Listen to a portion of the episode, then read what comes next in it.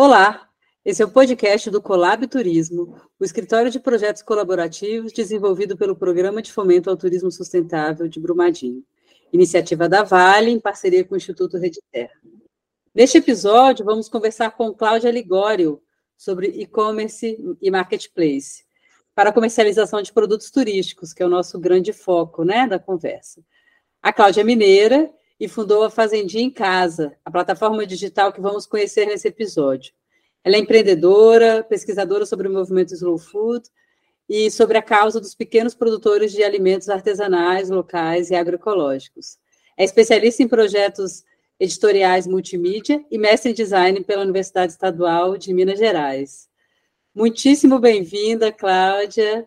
É uma honra estar aqui contigo no podcast do Colab Turismo. Oi, Bárbara, eu que agradeço, muito feliz por poder participar com vocês, batermos um papo e contar um pouquinho aí desse trabalho que eu já admiro que vocês fazem e a gente possa fazer juntos. Maravilha, Cláudia. Cláudia já é uma parceira do programa de fomento ao turismo de Brumadinho, né? E a ideia é compartilhar com a gente um pouco dessa grande trajetória que ela tem. Então, vamos para o primeiro ponto, né, Cláudia?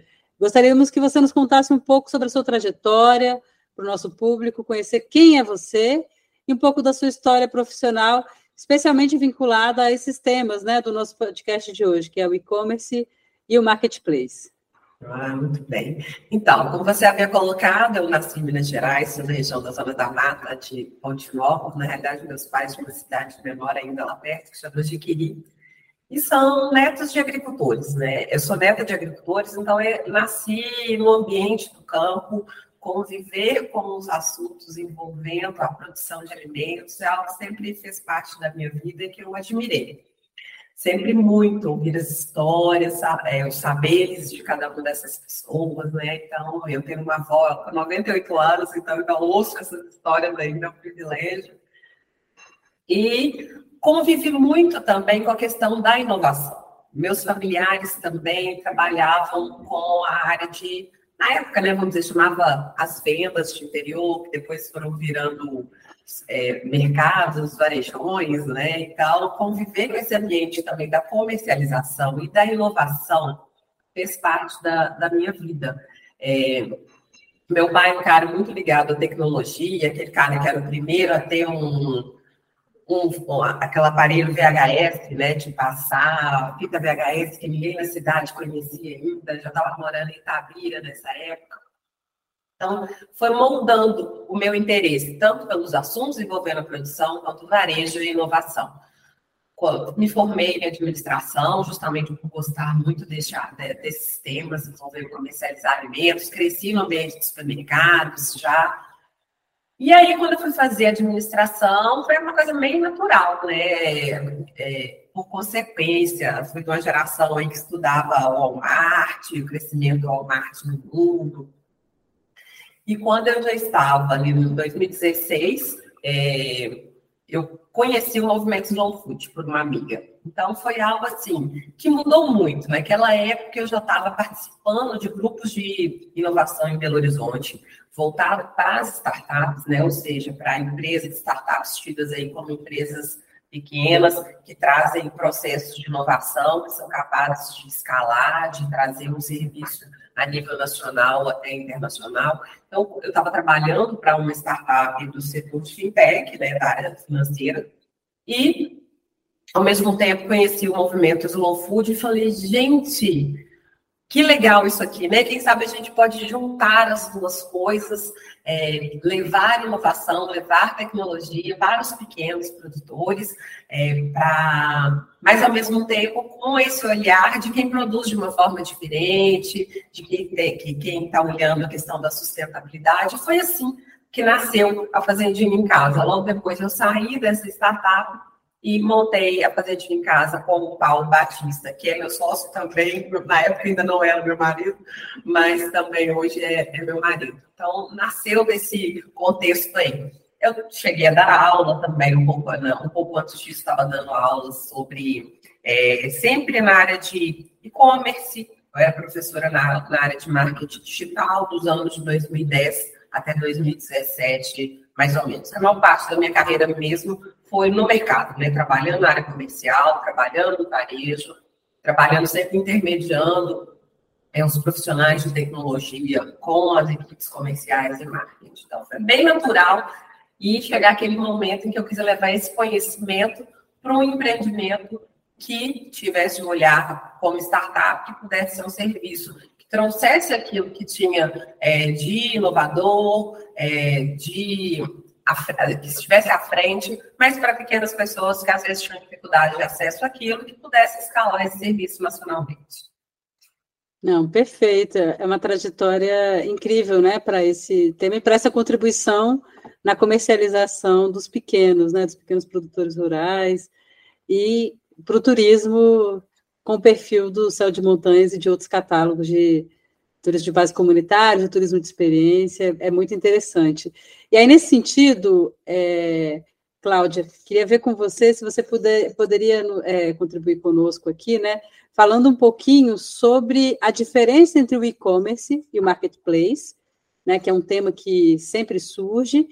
É, o que, que cada um é e como que funciona, como é que é o funcionamento é, do e-commerce e do marketplace é, para esse pequeno produtor, esse, esse empreendedor do turismo, é, pequeno, médio, enfim, como é que essas plataformas elas podem contribuir para a comercialização de produtos turísticos, né?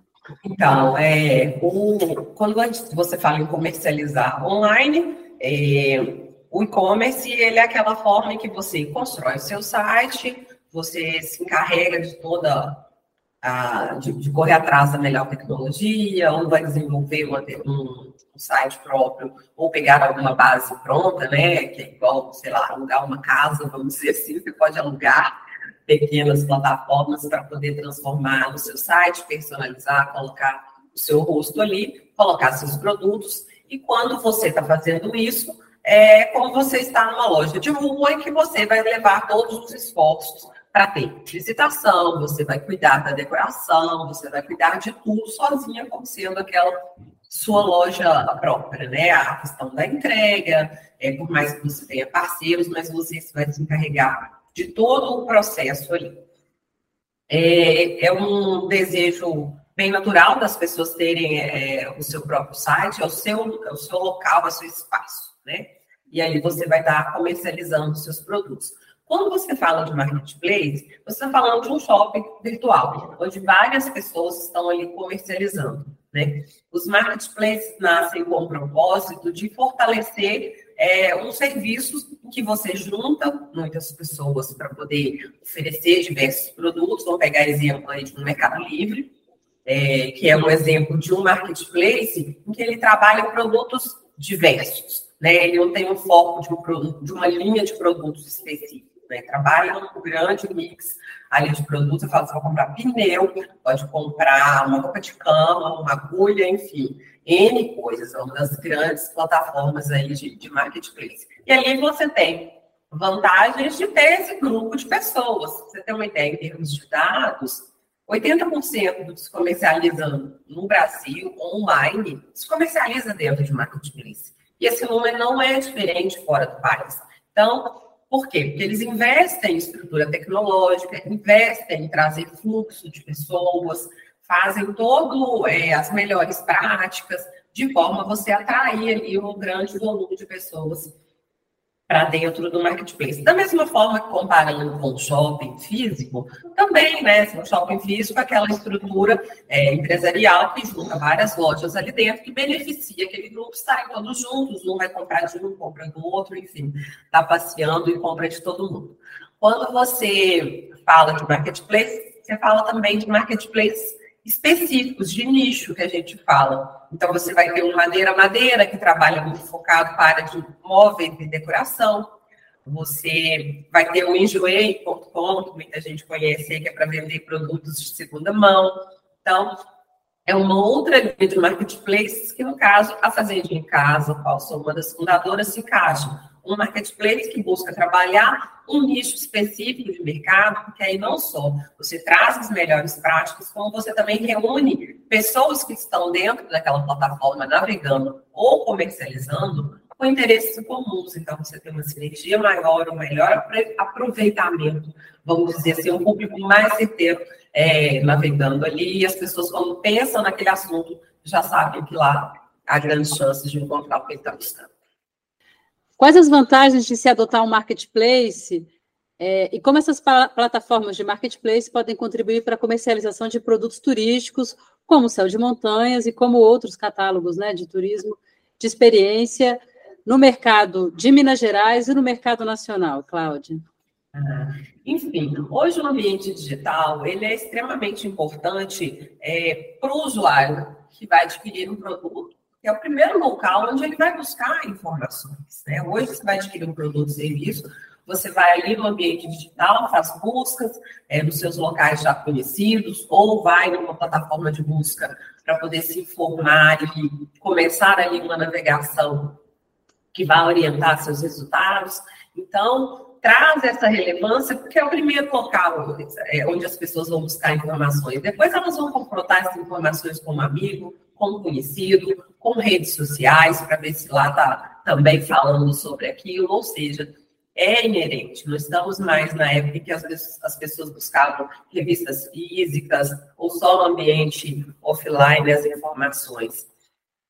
E estar presente aonde o seu público está é extremamente importante, porque é lá que ele vai encontrar informações sobre você. Quando você vai divulgar, você pensa onde o meu público está. E como eu te falei lá atrás, 80% de do público hoje que come, compra online, né, compra online em marketplace, isso acontece também quando você está falando da área de turismo. Não é diferente. Então, é a importância. Ninguém descarta aqui, eu estou falando para não ter, é, presença em diversos outros canais.